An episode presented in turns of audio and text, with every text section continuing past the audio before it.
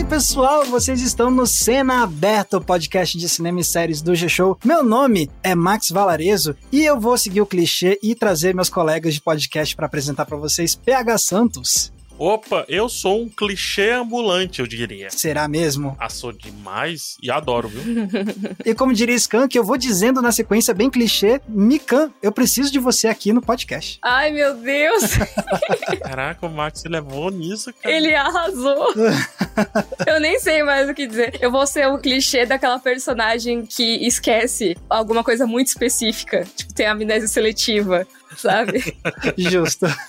Pessoal, por que a gente tá nesse papo de clichê? Porque esse é o tema desse episódio. A gente vai falar sobre clichês nas narrativas dos filmes, das séries, né? Das histórias que a gente gosta de contar. Porque é aquele negócio, a gente adora reclamar de clichê e a gente vai reclamar de clichê, pode apostar. Mas a gente aqui também gosta de trazer perspectivas diferentes, né? E a gente quer questionar, afinal, clichês são sempre algo ruim? Será que tem alguma coisa boa que a gente pode aprender ao estudar os clichês na narrativa? O que, que a gente pode extrair para além do vamos reclamar do que é, que é clichê? A gente pode ir além disso e a gente pode aprender muita coisa sobre as histórias que a gente conta. Então vai ser um papo muito legal, divertido. A gente também vai falar dos clichês que a gente não gosta, dos clichês que a gente gosta. Mas antes de continuar, vai lembrar que esse aqui é um podcast que você escuta no dia que você quiser, mas tem episódios novos toda terça e toda sexta no G-Show, no Globoplay e nas outras plataformas de áudio digital. Ah, Max, isso que você fez foi um clichê agora, tá? Será mesmo? Eu acho que não, hein? Ah, eu achei clichê. Todo episódio tem, todo episódio de cena aberta ah, tem. Ah, que clichêzinho, hein, Max? Ah, tá bom. Não, vocês me deixem em paz porque agora eu vou fazer algo super original e pedir pra gente ir pro nosso assunto principal. Ah, que clichê também. Todo podcast no assunto principal.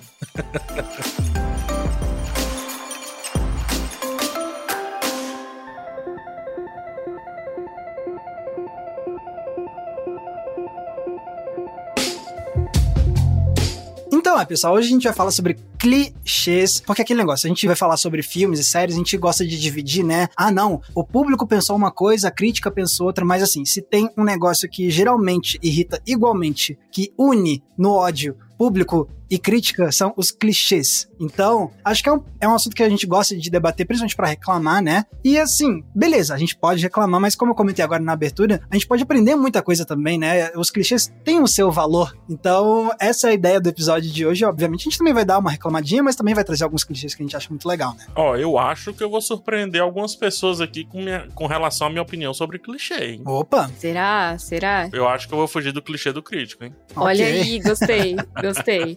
Eu sou a pessoa que defende a existência dos clichês porque acho que muitas vezes as pessoas não sabem do que elas estão reclamando. Mas isso é legal que você falou, Mika, porque eu acho que é uma das coisas que a gente já pode começar é que assim, querendo ou não, achar alguma coisa clichê muitas vezes também é uma questão de perspectiva, né? Às vezes pode ser algo meio relativo, porque para você reconhecer algo como clichê, tudo vai depender da bagagem que você tem, né? Do acervo que você tem de coisas assistidas, lidas, vistas. Obviamente, cada um vai ter uma bagagem diferente, então alguma coisa que pode parecer um pouco clichê ou muito clichê para uma pessoa pode parecer algo completamente inovador para as outras, né? Eu sei que você puxou amiga, mas só para até ajudar a iniciar esse pensamento, eu realmente me questiono se clichê também não é uma visão um pouco. Não vou dizer elitista, mas erudita, sabe? Uma falsa erudição. Eu ia falar isso, é uma falsa erudição às vezes, PH. Eu acho que depende, na verdade. E eu tava até pensando sobre isso um pouquinho antes da gente gravar esse episódio, que eu sou uma pessoa que gosta muito de dar nome às coisas, né? Eu gosto muito de definição de termos. Vocês que acompanham o podcast sabem, eu sou a louca dos termos, né? E apesar de eu curtir e eu gostar de ver esses termos sendo usados usados em discussões, por exemplo, ah, aqui vem o plot twist, ah, aqui tem o cliffhanger, ah, aqui tem a reviravolta, não sei o que, não sei o que lá, os atos tal. Eu acho super legal. Ao mesmo tempo, eu acho que as pessoas às vezes ficam invocando esses nomes sem necessariamente saber o que eles significam, ou então aplicam a situações que não fazem muito sentido. E eu sinto que a palavra clichê ela é muito usada nesse sentido, sabe? Às vezes a pessoa vai falar de um clichê que não é exatamente um clichê. Ou então ela vai reclamar que algum filme é de determinado jeito porque ele é muito clichê. Por que ele é muito clichê? Porque ele tem isso e aquilo? O que que diferencia ele daquele outro filme que tem as mesmas coisas? E fica uma coisa meio rasa. Às vezes você dá o nome pode deixar raso também. É estranho isso, mas isso me irrita um pouco. Então eu acho que é meio uma falsa erudição nesse sentido que o PH falou, a pessoa querer jogar uns termos para parecer que manja do assunto, sabe? Eu tô fechadíssimo contigo. Tu me ajudou a sair de uma questão que eu pensei que era mais minha e colocou em palavras. Porque, vamos lá. Vamos já colocar a carroça na frente dos bois um pouquinho, depois a gente volta, tá? Pra questão da origem, etc. Mas, ó, a gente fez recentemente um podcast sobre o novo cinema de ação. Um podcast muito bacana, que a gente passou pela nova estrutura, etc. Uma coisa que tem em praticamente todos os filmes desse novo cinema de ação, feito por dublês, etc., é a questão relacionada ao plano de sequência. Sempre tem uma coreografia muito bem feita em plano de sequência. Max, plano de sequência é um negócio legal, não é? Muito. Mika, coreografia bem feita é um negócio legal, não é? Demais. Mas é clichê em todo cinema de ação ter um negócio desse. Por que, gente? Clichês são ruins, não são? Pois é. Aí é que tá, né? é, por isso que é muito perigoso a gente cair na falácia da falsa erudição. Porque, inclusive, para quem não assistiu todos os filmes de ação que eu, Max, Mika assistimos, isso nem clichê passa a ser. Isso só passa a ser bom. E acho que, aliás, isso pode até levar a gente a uma definição do que é um clichê, né? Porque, na minha opinião, o clichê, ele teria uma conotação muito automaticamente negativa. Para mim, o clichê, ele pode ser, seja um tropo, um estereótipo, uma convenção de roteiro, uma convenção narrativa, ou um tipo de plano, uma convenção, basicamente, que é usado demais a ponto de se tornar incômodo. É, exatamente. Para mim, a ideia do clichê tem essa conotação negativa mesmo. A ideia do. Porque é que nem você falou. No final das contas, o clichê é como se fosse meio que uma subcategoria de tropo ou de convenção narrativa. Você tem várias coisas que se repetem, várias técnicas, várias ideias que se repetem, né? E por que que muitas delas vão se repetindo, a gente não chama de clichê e outras a gente chama? Às vezes é justamente por conta disso, né? Você vai ter uma convenção narrativa ou algum tropo que vai ser repetido de uma forma que, quando começa a incomodar e quando começa a parecer preguiçoso, batido, manjado. Aí quando você começa a pendurar esses adjetivos negativos, aí aquele negócio vai virando um, um clichê, pelo menos é a minha perspectiva. É aquela coisa que o exemplo do plano sequência nos filmes de ação dirigidos por dublês, para mim, isso é bem legal porque vira, às vezes, essa convenção que poderia se tornar um clichê, dependendo da forma como é aplicado em várias obras, às vezes até se transforma numa convenção de gênero, mesmo assim, sabe? De assim, vir um subgênero daquele tipo. Então, por exemplo, a gente tem um episódio sobre os filmes slasher. O filme slasher, ele acabou surgindo a partir de algo que se tornou meio que um clichê. Então, você tinha um tipo de vilão que começou a ser copiado e copiado e copiado, até que virou um subgênero do horror. Sim, verdade. Não tinha parado de pensar por esse lado. Então, se, se a gente fosse analisar como, ah, é um novo filme de terror, e a gente não tivesse já visto como, ah, é uma, meio que uma subcategoria que tem esse tipo de vilão, todos os novos vilões no estilo do slasher iam ser, nossa, que clichê. E é muito legal isso que tu falou, Mika, porque não sei se vocês se lembram, vocês dois e vocês que estão ouvindo, nesse de Slash, a gente falou como bons filmes são aqueles que abraçam o clichê de alguma maneira para subverter, mas também para definir a sua estrutura narrativa a partir daí. Então, assim, acaba que o clichê, quem tiver um pouco de paciência, costuma dar uma volta e virar ou uma boa piada ou até uma boa partida de história, uma boa ignição para uma história, eu diria. Por isso que é legal definir bastante essa questão do clichê. E aqui eu também vou trazer algo que a gente já conversou. A palavra crítica é muito mal utilizada também. A palavra crítica, na real, define o tipo de texto que você está escrevendo sobre algo, que você está fazendo, que você está falando sobre alguma coisa. A crítica não necessariamente é algo negativo, mas dentro do cinema é interessantíssimo como coisas que são neutras, são apenas definições de uma observação de algo, ou seja, crítica, clichê e etc., se tornam automaticamente termos pejorativos. Percebem isso? E às vezes você mesmo dando o nome para facilitar a compreensão, a percepção da outra pessoa vai ser diferente, né? Porque ela coloca na interpretação dela uma conotação negativa, né? E tem uma questão também de tipo. Porque quando a gente fala, ah, reclamando de alguma coisa que é clichê, quando eu também digo que depende do acervo, e do que a gente já assistiu e tudo mais, é porque aquele negócio, para você julgar alguma coisa clichê, você tem que ter visto aquilo várias vezes antes, né? Então a questão do clichê também é uma questão do tipo, pô, uma pessoa que nunca viu comédia romântica. Aí vai ver pela primeira vez um filme de comédia romântica e tem a cena do mocinho correndo pro aeroporto para fazer a declaração final pra mocinha antes dela pegar o avião. Se a pessoa nunca viu uma comédia romântica na vida, ela pode olhar isso aí, tipo, meu Deus, isso aqui é incrível, nunca vi um negócio desse, né? e não vai olhar aquilo e pensar isso é um clichê. Então acho que é por isso que eu também digo que é uma questão muito da perspectiva da pessoa. Agora, se a pessoa já viu 30 mil filmes de terror e aí você tem a mocinha correndo e ela tropeça quando tá fugindo do assassino, uhum. se você já viu isso 20 mil vezes, obviamente você vai pensar, putz, mas isso aqui é um clichê gigantesco. Então, eu gosto muito de pensar, e aí é um termo que se utiliza em inglês, que é meio que o oposto disso, que é o. A gente talvez até já tenha comentado isso aqui no podcast, que é a ideia do Seinfeld is unfunny. Seinfeld não tem graça, entre aspas.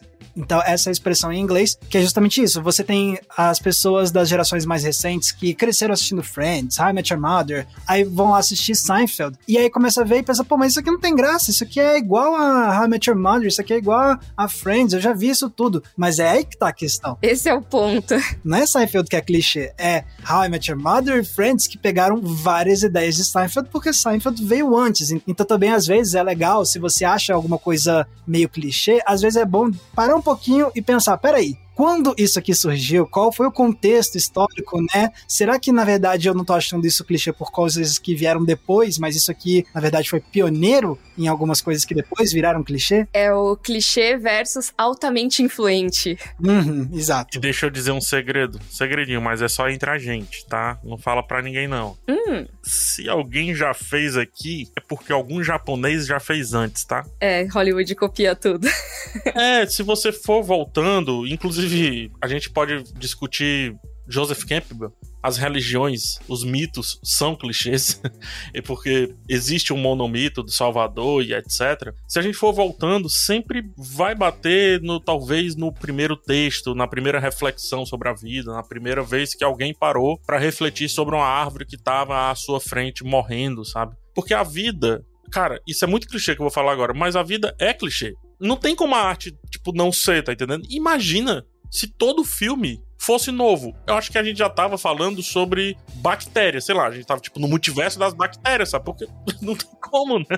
E não só novo, né, mas completamente novo, sem ter nada que tenha vindo de algo anterior, que eu acho que é isso que as pessoas não entendem muito, né? Que não existe nenhuma história 100% original. Todas acabam pegando nem que seja a estrutura estruturas e convenções emprestadas de outras histórias. Seja convenções de gênero, então, ah, essa história que eu tô contando é uma história de aventura. Então eu vou pegar algumas coisas que tem em várias histórias de aventura. Vai, vamos supor, uma história medieval de aventura. Ah, pode ter o herói, pode ter cavalos, pode ter um reino que tá em desgraça e precisa ser restaurado. E aí você vai vendo vários padrões que existem em outras histórias. A questão é como que eles vão ser mostrados aqui?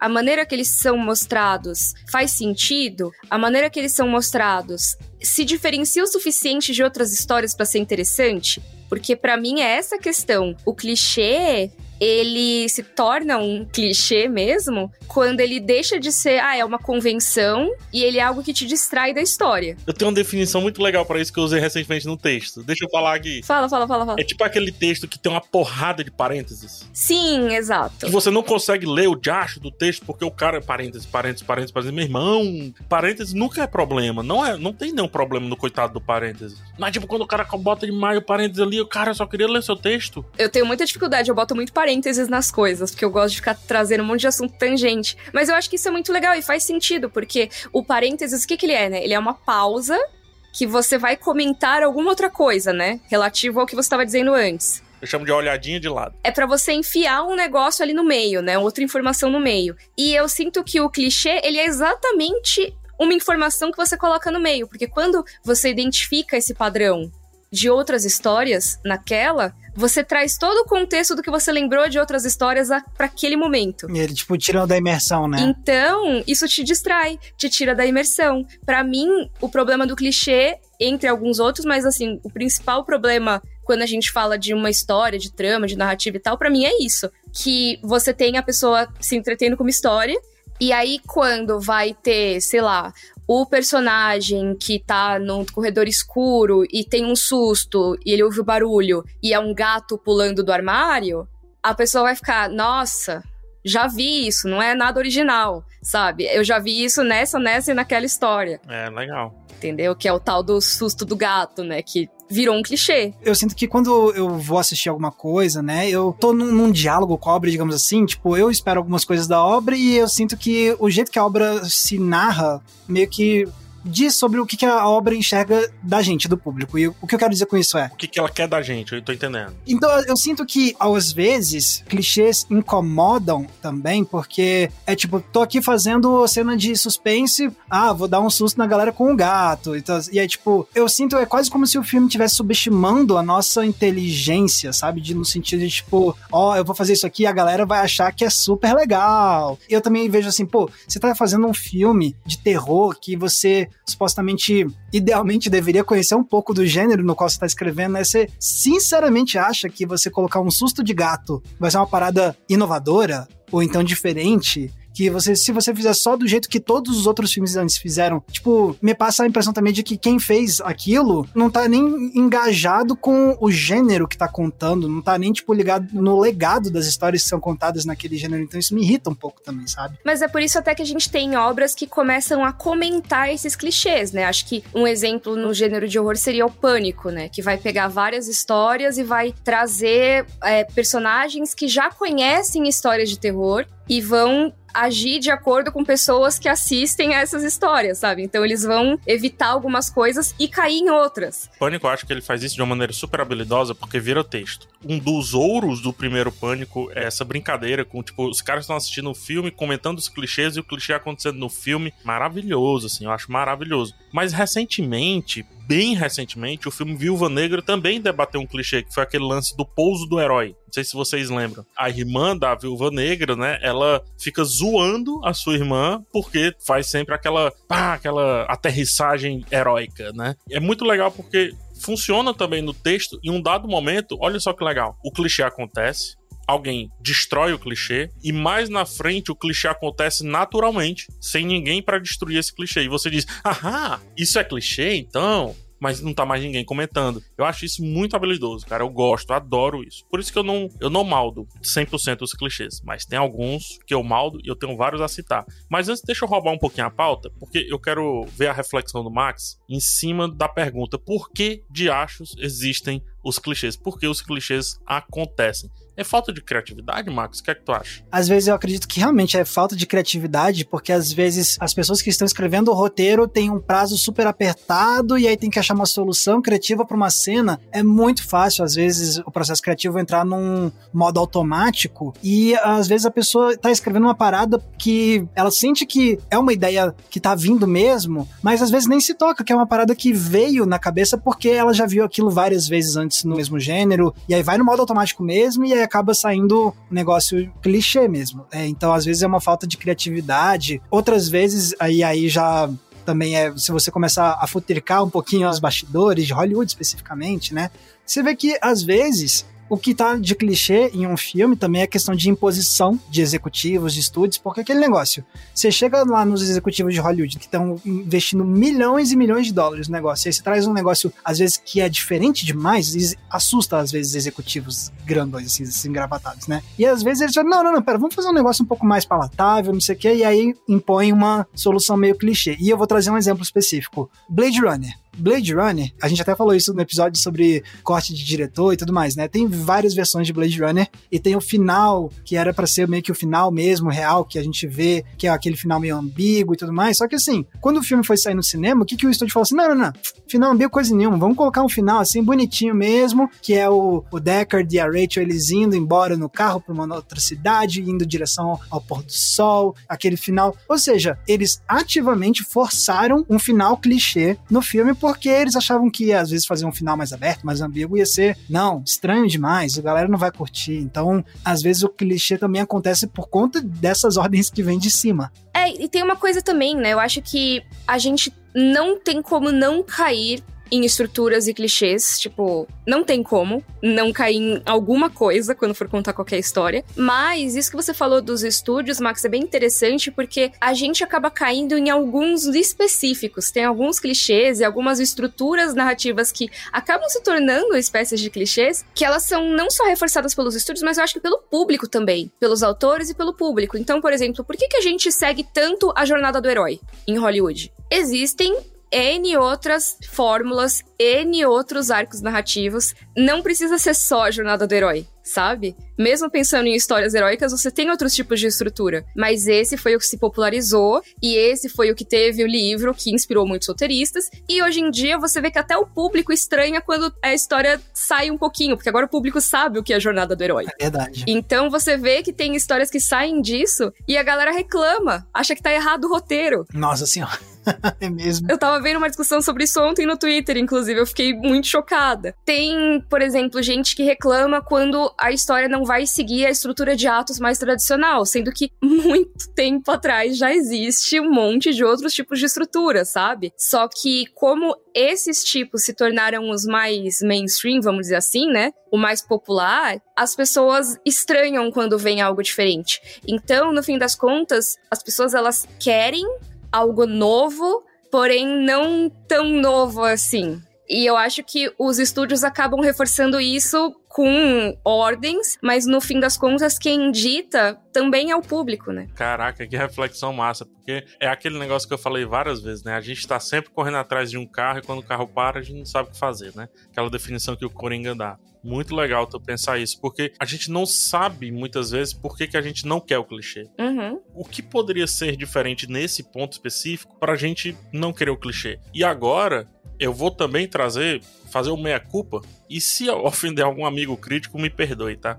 Mas assim, eu percebo que os críticos de cinema já se tornou clichê reclamar do clichê. É um lugar seguro para reclamar de um filme que muitas vezes nós não sabemos explicar perfeitamente porque não gostamos. Pois, se perceber bem como todo filme tem clichê, essa é uma reclamação que pode ser Ctrl-C, Ctrl-V em praticamente tudo aquilo que a gente não curte. E até coisas que passariam despercebidas, passariam. Tipo, o olho não captaria com tanta chateação, passam a ser captadas com chateação porque outras coisas não estão funcionando. Mas, coitado. Não é culpa do herói que pousou de um jeito específico, tão pouco do cara que tentou se esconder colocando um boné. Não é culpa disso. Não é por isso que é ruim. Às vezes é ruim por outros motivos. O roteiro não tá funcionando, o ritmo não tá funcionando, a atuação não tá entregando, mas será que realmente é culpa do fato do mocinho ter encontrado com a mocinha justamente ao virar aquela esquina e os dois baterem e as coisas caírem ao chão?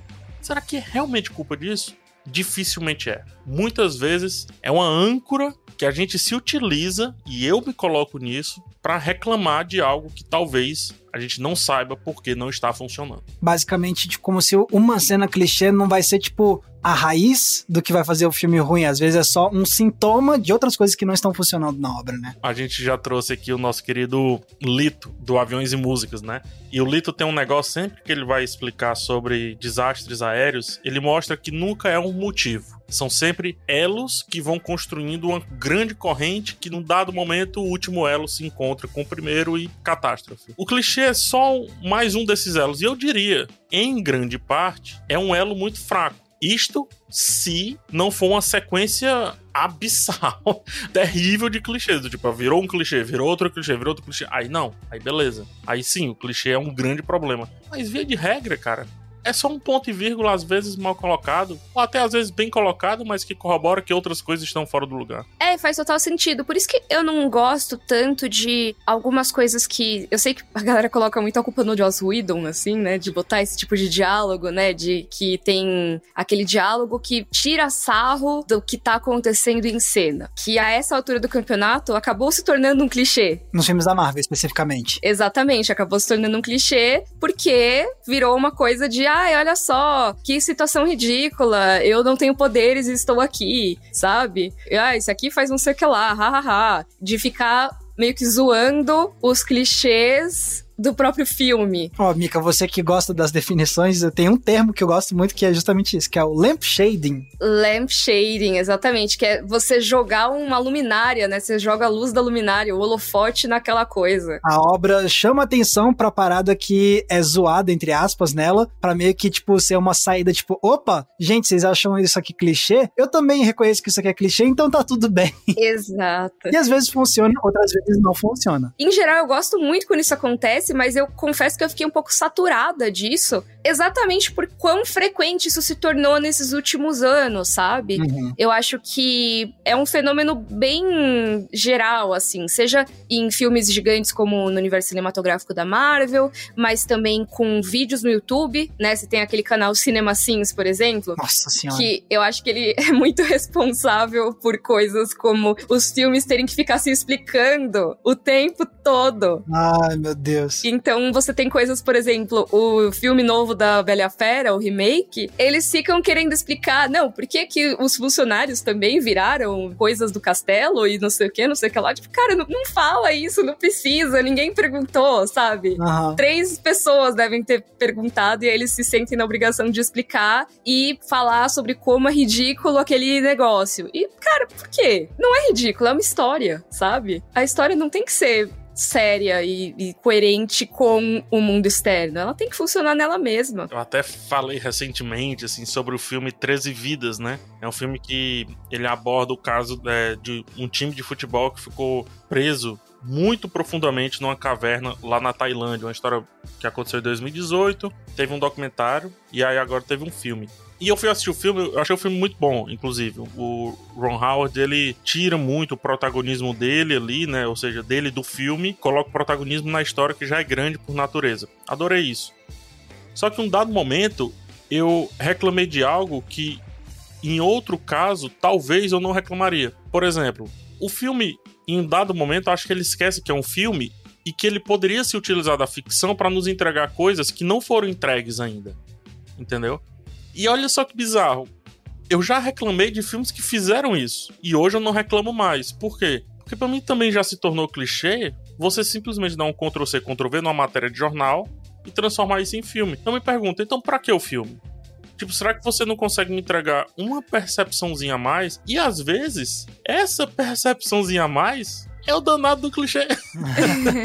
é, é, o clichê que vai te dar um, um, puta momento emocional, emotivo, sentimental. É um clichê que vai te dar um, um, sentimento de entender aquele personagem como alguém heróico ou não tão heróico assim. É um clichê que vai te colocar numa certa imersão de será que vão encontrar os garotos? Será que não vão encontrar? Mesmo que você já saiba que sim, que vão encontrar, porque o nome do filme é Resgate. Então, às vezes, cara, olha só, estamos pedindo clichês para que algumas coisas funcionem não só por funcionar, mas funcionem como se tivesse um acento é, ou uma exclamação. Tipo, você pode escrever vai dar certo sem exclamação, mas pode escrever vai dar certo de uma maneira errada, do tipo vai dar certo com a exclamação também, que o acento no dar e a exclamação te dão um novo sentimento sobre aquela frase comum. Então, às vezes, parece que o clichê pede para acontecer. E quando não acontece, hoje, especificamente hoje, cheio de repertório e tudo, eu sinto. E aí eu prefiro que tenha. Olha que loucura. É, e às vezes você consegue, assistindo alguma coisa, quando você vai criando esse repertório, você sente quando, cara, aqui, quem era responsável por essa obra quis evitar esse clichê e contornou e ficou horrível. A emenda que sai pior do que a execução. Exato, exato. E até a questão de subverter expectativas, né? Eu sempre reclamei muito disso em relação a Game of Thrones, que ficou conhecida como uma série que pega os clichês e subverte e desconstrói, o que também é meio que uma mentira, tem uma coisa ou outra específica que é desconstruída, mas de resto tem muitas coisas que não são desconstruídas e que na hora de adaptar o final, né, na hora de fazer o final, a série já tinha ultrapassado os livros e os caras tomaram algumas decisões que, assim, eu apostaria dinheiro que não estão no livro quando esse livro saísse, se ele sair um dia. E porque eles justificaram que eles ah, todo mundo tava esperando que tal personagem fizesse isso, mas a gente quis fazer uma surpresa. Então, todo mundo espera que o dia que acorda seja bom, né? Sim. É bom que ele seja um dia bom, não Mas é um clichê Não, também. E assim, existe um motivo para que a conclusão lógica do público fosse que determinado personagem ia fazer aquilo.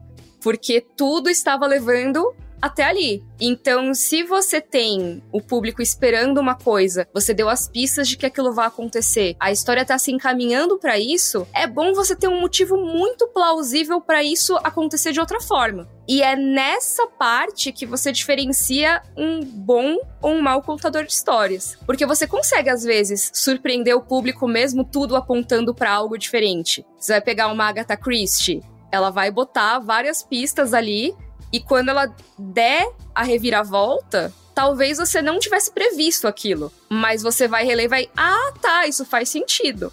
Eu achava que era fulano, mas ah, foi esse cara, então faz sentido. Mas se você faz algo que até o próprio George R. R. Martin ele fala, ah, se você diz o tempo todo, ah, indica que foi o mordomo que, que é o assassino. E aí do nada, porque o público adivinhou, ou porque você quis mudar e surpreender, você agora vai colocar, ah, sei lá, o jardineiro fez? Alguma outra pessoa fez? Parabéns, você estragou sua história. Você, para evitar um clichê, estragou a história inteira, tá ligado? A história podia ser ótima e você estragou. Sabe o que isso me lembra? O que é um exemplo oposto, que é Westworld primeira temporada teve um monte de gente na internet com fóruns teorizando e você teve uma galera fazendo umas previsões e no final das contas eles entregaram o, uma reviravolta que a galera previu mesmo e ficou muito bom.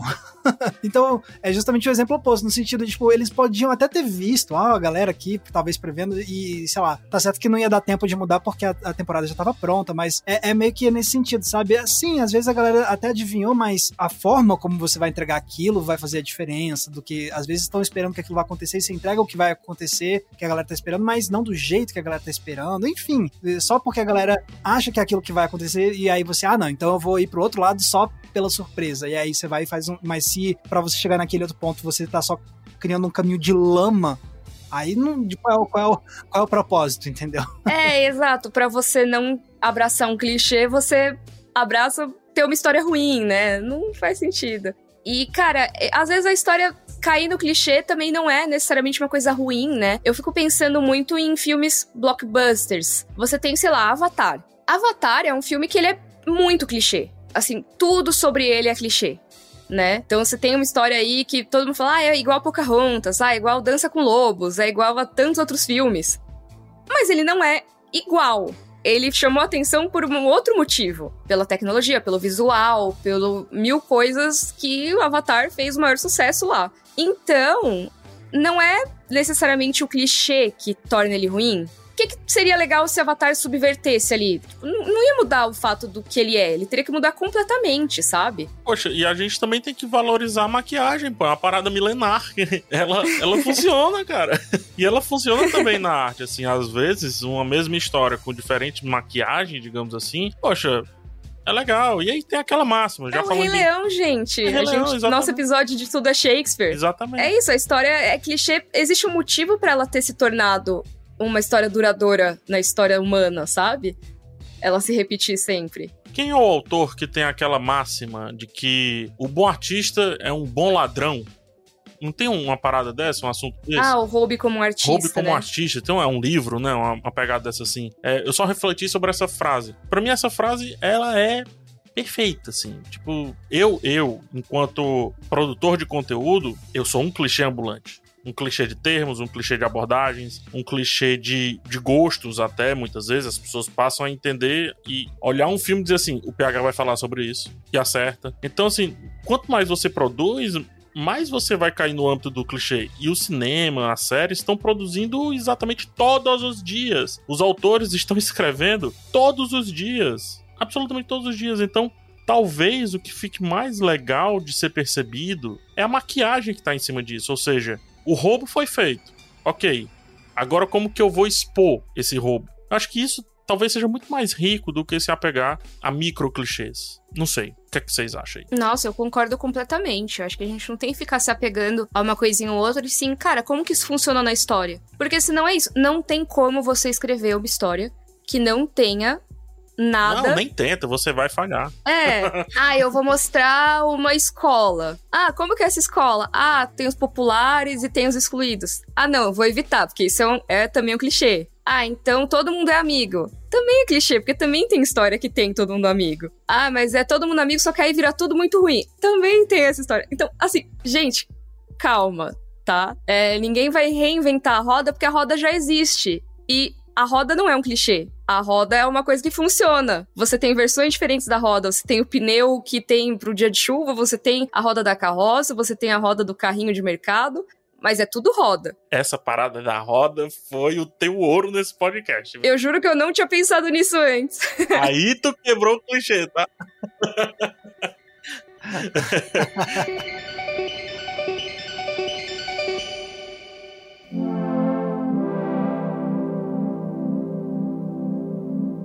Gente, a gente tá aqui, obviamente, trazendo perspectivas diferentes para os clichês, mas eu também, agora, eu quero um pouco de veneno, gente. Eu quero um pouco de veneno. Eu quero saber quais são clichês que irritam vocês. Vai ter, sempre vai ter clichê que irrita a gente de algum jeito. Então eu quero saber quais são os clichês que o podcast Cena Aberta não gosta, que irrita a gente. Tem um que eu vou falar que eu acho que, assim, talvez esteja no âmbito que não me pertence, mas eu vou deixar de uma maneira mais genérica. Isso acontece muito mais com mulheres. Muito mais com mulheres. Mas vou deixar genérico mesmo assim. O personagem está aqui de um jeito específico. Ele é considerado. Vou usar a palavra antiquada, mas o filme ele prime que é uma pessoa feia, deselegante, seja lá o que for. E aí esse personagem passa por um banho de loja, um banho de não sei o de roupa, etc. E se torna um personagem super desejável, do tipo, uau, eu nunca havia visto essa pessoa assim. Como estou apaixonado. Tipo uma parada meio Betty a feia, sabe? Esses negócios. Cara, eu acho horrendo e é impressionante como, depois da transformação, eu acho a pessoa de antes muito mais bonita. Nossa, sim. A gente tava muito mais bonitinho ali, com aquele óculos, com aquele negocinho. Essa forçação de que precisamos passar de uma certa padronização Cara, que clichê terrível! Ainda bem que o cinema está se escondendo um pouco dele um pouco, eu disse. Sim, nossa, é, é, total. Tem até filme que parodia o X All That, se eu não me engano. Mas que eles justamente fazem piada com isso. Como no filme original, você tem, tipo, uma atriz que é super bonita, mas que, tipo, eles encenam e o roteiro e os personagens reagem como se ela fosse super feia. Aí, tipo, sei lá, ela tira o óculos e fica, tipo, uau, todo mundo. É uma mulher que claramente já era muito bonita antes. Aí tem um filme que parodia isso, que inclusive tem o Chris Evans. O jogador número um, né, que é pra personagem no livro ela é descrita como tem a cicatriz e não sei o quê. E aí a personagem no filme é, tipo, tem um risquinho, assim, de cicatriz bem pequenininho, assim. tipo, ah, nossa, que feia, Ai, não, meu cara. Deus, nossa, caramba. Ai, total. Mika, tem algum, algum clichê que você, tipo, te irrita muito? Uh, ai, nossa, tem vários. É, quando o PH começou a falar, eu até pensei que era que ele ia falar da, dos pôsteres, né? Que o pôster que tem, tipo, tem sempre. É, de filmes de ação, muitas vezes, filme de super-herói, que tem muito hum. a personagem feminina virada, assim, com a bunda pra frente do público, sabe? Ela sempre tá com aquela ah, pose meio sim, de costas, sei. assim, com a cabeça virada pro lado. Mas tem que ficar de perfil também para ver o busto.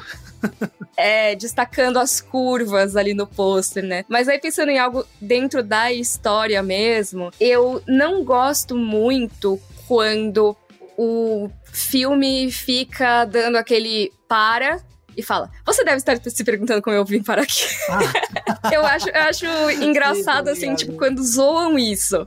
Mas quando estão fazendo a sério, eu acho que tem pouquíssimos casos que, que funcionam assim. Até mesmo, ó, oh, o Breaking Bad, cara, que eu tava revendo agora, o começo, que fiquei nostálgica de Better Call Saul. É, até mesmo quando tem no Breaking Bad, eu. Ah, tá, faz tempo, né? Tudo bem. Mas eu confesso que eu, eu me cansei um pouquinho. E você, Max? Eu acho que os clichês que me irritam tem uns que são das comédias, assim, tipo, cara, tem um que, sério, que eu, eu não entendo como ainda aparece tanto, que é assim. Você tem um personagem, você tem dois personagens conversando. Um deles tem um conhecimento muito grande técnico de alguma coisa e o outro não. Aí, um tá falando assim, não, porque você tem que pegar a bobina C15 e colocar no parâmetro do transistor, não sei o quê. Aí o outro interrompe, fulano, em inglês, por favor. Ah, é. Coloca o, o fio vermelho no, na porta amarela. Ai, cara, eu não aguento mais. Ai, que saco. Mais, é horrível. O tempo todo. Isso é tão chato. E é sempre a pessoa pedindo para falar em isso. inglês, né? Cara, isso é tão chato, é tão chato que nem a primeira parte da piada ajuda na narrativa. Nossa, sim. Uhum. Tá ligado? Nem a primeira parte do diz, olha, eu sei tanto assim. Não, nem isso ajuda. Por quê? Porque ninguém fala assim, desgraçado. Uhum. E, e, assim, normalmente é o que. A gente tá falando, trazendo vários termos aqui, mas é o que normalmente chamam nesse rolê de discussão de tropos de technobabble, né? Que assim, fala um uhum. monte de palavras aleatórias para parecer que manja muito de tecnologia, né? Isso. Pronto, perfeito. E para mim é, é, é, muito a, a, definição que você deu, Mika, de tipo, de tirar minha imersão, porque eu lembro claramente quando eu tava vendo a segunda temporada de Stranger Things, aí tem o personagem do Bob, né? Interpretado pelo Sean Astin. E aí ele é o hum. cara que mexe nas paradas tecnológicas. E aí tem essa cena que ele tá falando por telefone com a Joyce. E aí, não, porque Joyce, você tem que pegar. E, e é exatamente isso. Ela, Bob, em inglês. E eu, tipo, ai, sério, tipo, eu, eu pausei o episódio para respirar e contar até 10, assim, de tanto que me tirou da imersão essa desgraça. Cara, como é que pode, né? Nós, réis mortais, identificamos isso. Como é que um roteirista que trabalha com isso não resolveu limpar? Pronto! É isso, PH. É isso que eu tava falando mais cedo quando é tipo às vezes parece que é tipo, sério, cara, você tá escrevendo um roteiro que tem isso, você não assistiu? A gente que não tá trabalhando, escrevendo filmes e séries, você que é o seu trabalho, você não, você não tem consciência do quão clichê e repetido isso é? Meu Deus. Será que decidiram no set ali, saca? Parece Ai, que decidiram no set, Deus. né? Só pode. É, tipo, tem assim um gerador aleatório de roteiro. Ah, a gente precisa preencher essa cena aqui, vamos botar uma situação manjada, Sim. né? Tem, mas tem, tem muitas histórias que acabam fazendo um pouco isso. Ah, sabe outro, outro clichêzinho aqui hum. que. Hum, nossa. Cara, hum. parede de investigação. Parede de investigação? Nojo parede de investigação com hum. aqueles tracinhos assim. Jura? Olha que engraçado, isso nunca me, me irritou, que doido. Macho, sabe? Eu isso, gosto. me, isso no começo não me irritava. Mas depois de tablet, computador, isso me irrita profundamente. Nossa, PH, eu faço isso ainda. Mica, você me irrita profundamente. ah, meu Deus. Não, ó, é que assim, é, realmente é, é, muito melhor você fazer o negócio na mão. Mas entendo. Mas peraí, Mika, rapidinho, porque aí fica parecendo que eu estou lhe criticando. Eu entendo que quando, quando nós estamos aqui executando é, um estudo, digamos assim, uma tentativa de visualizar algo, quando nós estamos fazendo a cognição de alguns pode ser melhor se utilizar coisas materiais. Isso eu entendo. Mas eu não preciso ver em todo o filme. É, é, esse é, o, é, isso é verdade. Cara, será que vai isso é ter só um, um, uma vez que vai virar a tecla, que vai virar a tela do tablet e dizer assim: olha só o caso que eu montei, só um, só um. Ah, mas fica muito mais legal pegar visualmente, você trabalha a direção de arte, a cenografia, fica um negócio mais legal. Gasta dinheiro dos diretores de arte, mano. eu vou discordar de você, é PH. Eu, isso aí, eu, eu, aprovo esse clichê, eu discordo de você. Você acha estiloso aí? É eu acho estiloso. Ai. Ai, Mika, tem outro, algum outro que, que te irrita? Ai, tem. Eu acho que uma coisa que eu até que gostava e hoje em dia eu, eu dou uma revirada de olho é quando meio que toda a história é revelada no final sabe? Ah, aquela que... correriazinha. É, ah, aquel, aquela reviravolta, e aí tem aquele, até aquela montagem a de montagem. cenas, tipo, mostrando a verdade. Então, ai, ah, tem o cara, sei lá, ele fez isso aqui você não viu. E, e aí tem. Uhum. Nessa outra cena ele estava aqui você não viu. E nessa outra cena ele disse tal coisa, mas na verdade você pode interpretar agora de uma nova forma. Cara, assim. É legal, mas eu acho que é cansativo tantos filmes usarem, sabe? Eu acho que a história tem que ter funcionado muito para chegar a esse artifício no final. Exato. Eles, têm, eles, eles deveriam ter sido muito, muito espertos na jornada para que no final isso valesse a pena. Exato. E até mesmo em histórias que eu acho que usam bem, hoje em dia eu fico tipo, ai, nossa, que chato. Tipo, sei lá, Clube da Luta, sabe? É, poxa, eu acho que Clube da Luta usa muito bem essa, essa parte. Usa muito bem. Mas. É, eu já fico. Eu peguei ranço do que veio depois. É um negócio meio do Seinfeld, sabe? Ah, que é tipo, ah, tantos filmes usam isso de um jeito tosco que eu fico. Né, sabe? Cara, eu, Aquele eu... truque de mestre. Ah, sim, sim. Sabe, Now You See Me, que tem, tipo, a revelação no final que, tipo, mano, muito assim, tirei do nada, sabe? Ah, mas, Mika, esse truque de mestre e o, os 25 mil homens e um segredo esses filmes, eles são uhum. impressionantes, porque eles fazem aquela parada do mágico que vai fazer o truque, mas não diz qual é o truque, uhum. tá ligado? Porque eu acho que o mágico bom, o mágico bom, ele diz qual é o truque. Ó, esse coelho uhum. vai sumir. E ele vai lá e some com o coelho. Aí você Sim. diz, uau, muito bom. Agora imagina que o mágico começa a fazer o truque e você não sabe o que vai acontecer com o coelho. Aí, sei lá, o coelho desce da cadeira. Aí no final você diz, e esse era o truque, o coelho descer da cadeira. Não, isso não. Não, e aí na verdade o grande mastermind do truque era o coelho. O mágico tava só, É. tipo, sendo, sendo enganado. É sempre umas coisas assim. Eu fico, ai, gente, pelo amor de Deus. E olha que eu gosto, hein? Eu gosto de história de trambique. Eu sempre falo isso. Eu gosto de história de, é, de gente enganando a outra. Eu gosto de confusão, de reviravolta, de apanhalada pelas costas nas histórias. Mas essas. Nunca tá- ah, você tá precisando conversar? Ah, já tô brincando.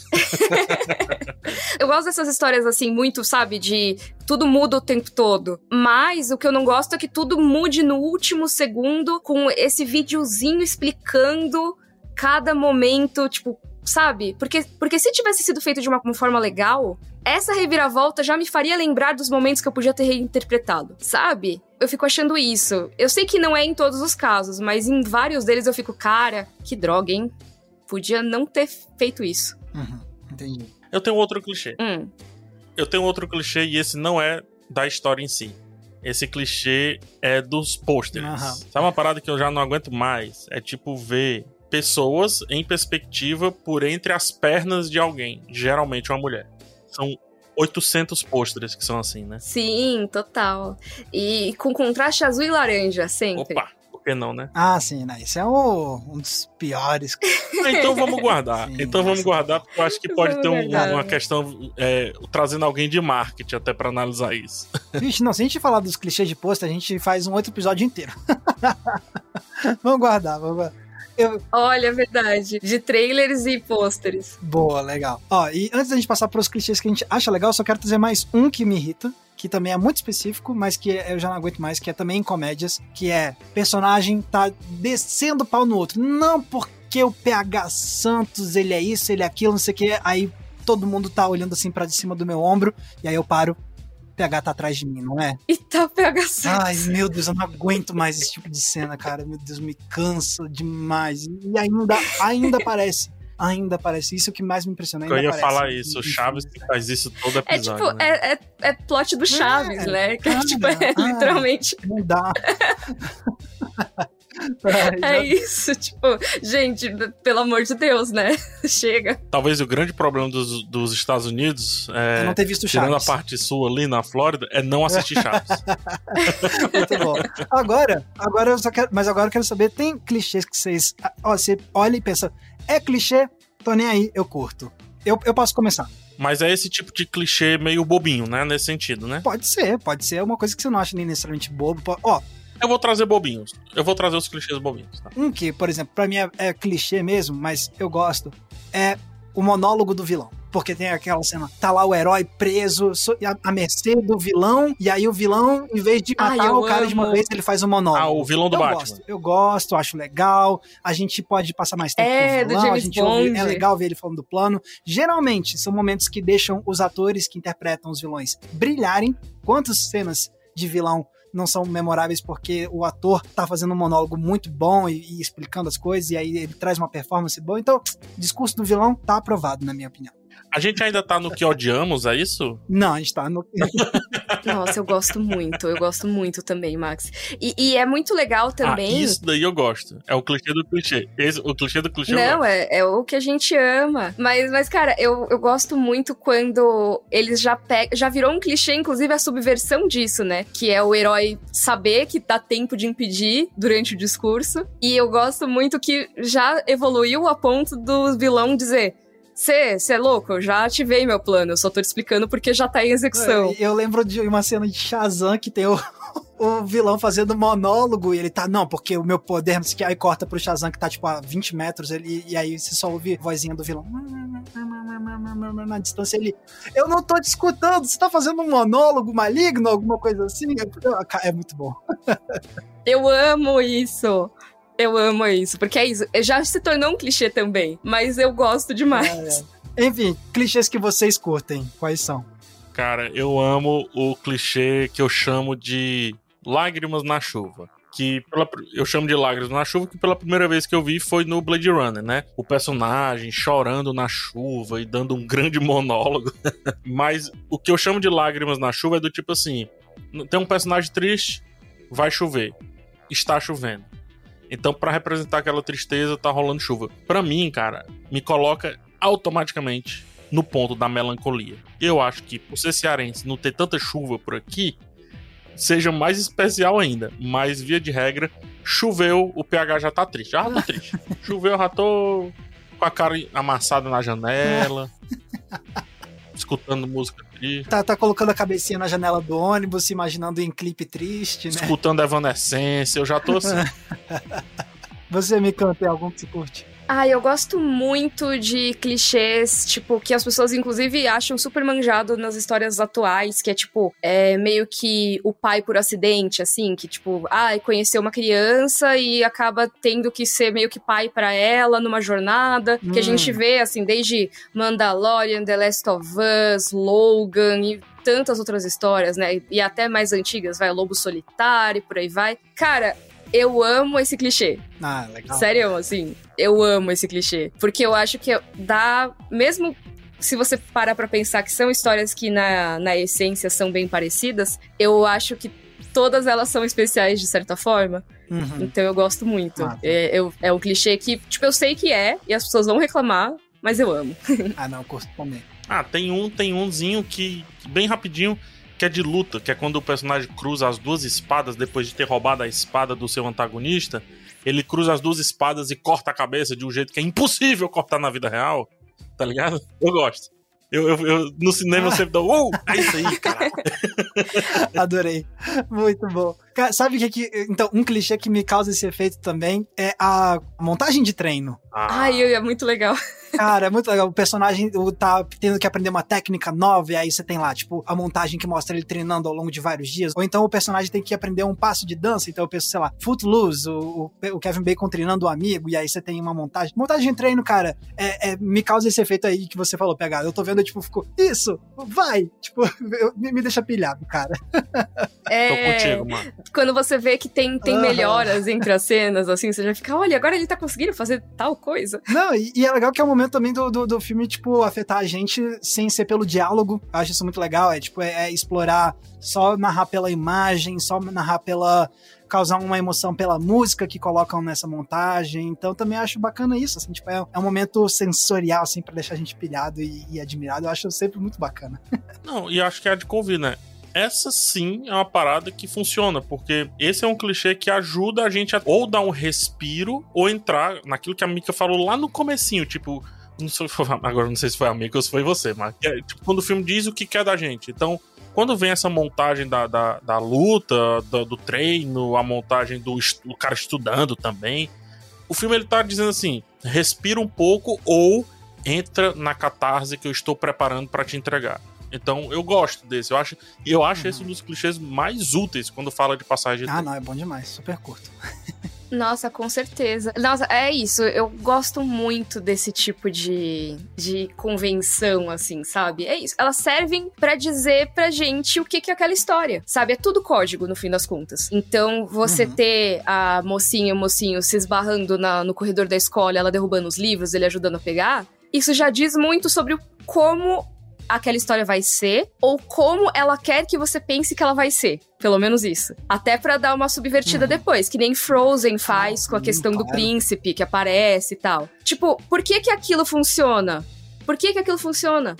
Porque a galera uhum. espera uma coisa, sabe? Mika Rastopper fez isso recentemente, é super lindinho esse lance, porque quando tem esse encontro que os livros caem, é de novo, é, a série, o filme, quer que seja, tá dizendo assim, ei, a gente vai ser casual, bora nessa. Vamos embarcar nessa, entendeu? É, é, outro clichê que ajuda. Agora tem um clichê que é tão bobo, tão bobo, que eu acho que só eu gosto. Que é quando o personagem coloca o óculos escuro e ele praticamente some, assim, tipo, ele vira modo stealth, tá ligado?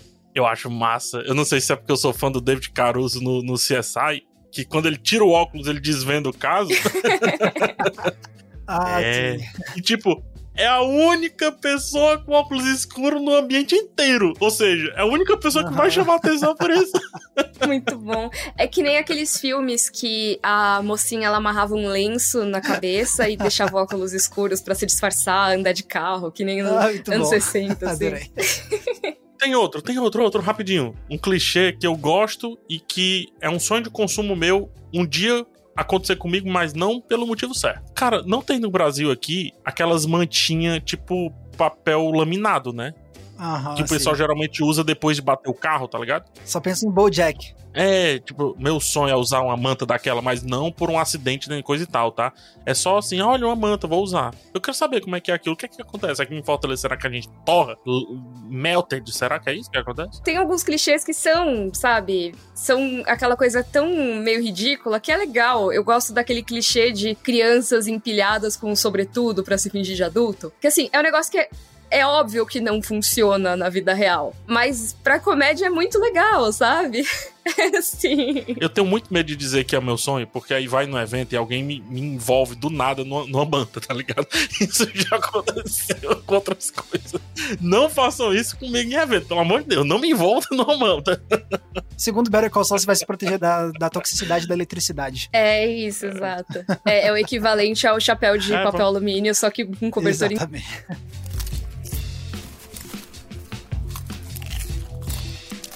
Então, ó, pessoal, vocês estão vendo? A gente se diverte falando mal, mas também se diverte falando bem de clichês, né? Então, e como vocês perceberam, a gente pode aprender muita, muita coisa sobre como a gente conta histórias, sobre como a gente enxerga os filmes e as séries. Então, pois é, clichê pode ser irritante, mas não é de todo mal, a gente pode aprender demais com eles. E, obviamente, contem pra gente nas redes sociais quais são os clichês que vocês detestam, quais são os clichês que vocês adoram. Usem a hashtag podcast cena aberta pra marcar que a gente vai adorar ver e colocar vocês nessa conversa também. E, falando em redes sociais, por favor, contem para os nossos ouvintes onde podemos ser encontrados na internet. PH. Ah, eu sou muito clichê. Busca PH Santos no YouTube, no Instagram, no Twitter, você vai achar facinho. Muito clichê. PH Santos. Pronto. Muito bom.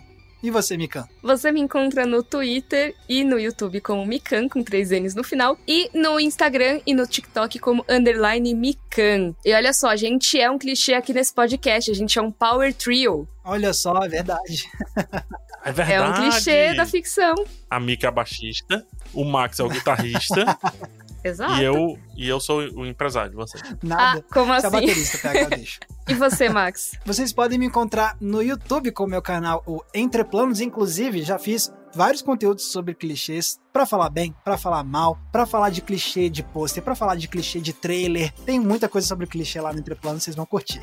e vocês também podem me encontrar no Twitter, no Instagram e no TikTok com a mesma arroba que é Max Valarezo com um Z somente. E pessoal, esse podcast maravilhoso que não é clichê de forma alguma, vocês escutam quando vocês quiserem, mas tem episódio novo saindo toda terça e toda sexta no G-Show, no Globoplay e nas demais plataformas de áudio digital. E com isso, a gente se despede de vocês. A gente se vê no próximo episódio. Tchau, tchau. Tchau. Ai, dar tchau é muito clichê, não É quero. verdade. tá bom, tá É. Oi, gente. Tá vendo como não funciona? Tem que ter clichê. Tchau. Subversão de expectativas. Tchau.